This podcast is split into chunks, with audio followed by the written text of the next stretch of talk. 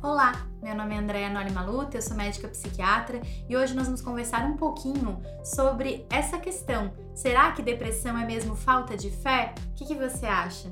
É uma confusão muito comum as pessoas misturarem a religiosidade com o tratamento da depressão.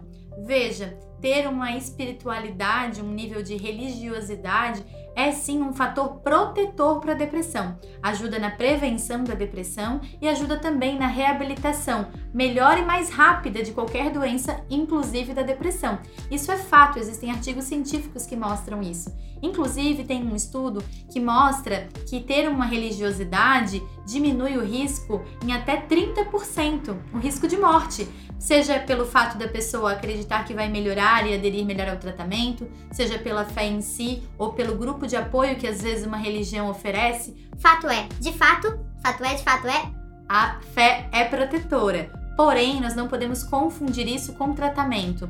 Ter fé ou ter uma religião não substitui o tratamento medicamentoso na maior parte dos casos. É necessário que a gente faça um conjunto de medidas, além do tratamento medicamentoso, para ter um resultado bom a religiosidade, a meditação, o exercício físico, a psicoterapia. Por isso que é tão difícil tratar depressão. E é por isso que algumas pessoas que só tomam um medicamento não têm um resultado tão bom em seu tratamento. Ficou claro para você?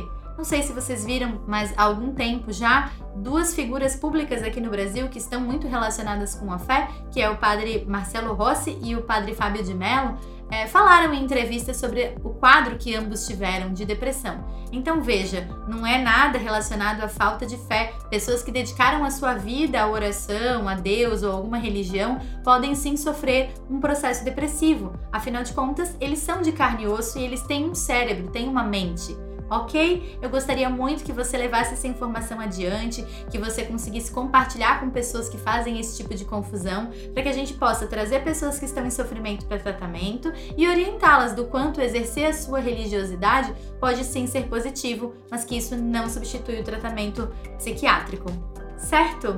Te vejo no próximo vídeo e gostaria de te lembrar, se você ainda não seguiu o canal, segue, clica no sininho para você poder receber sempre a notificação quando tiver conteúdo novo e eu te vejo no próximo vídeo. Até lá!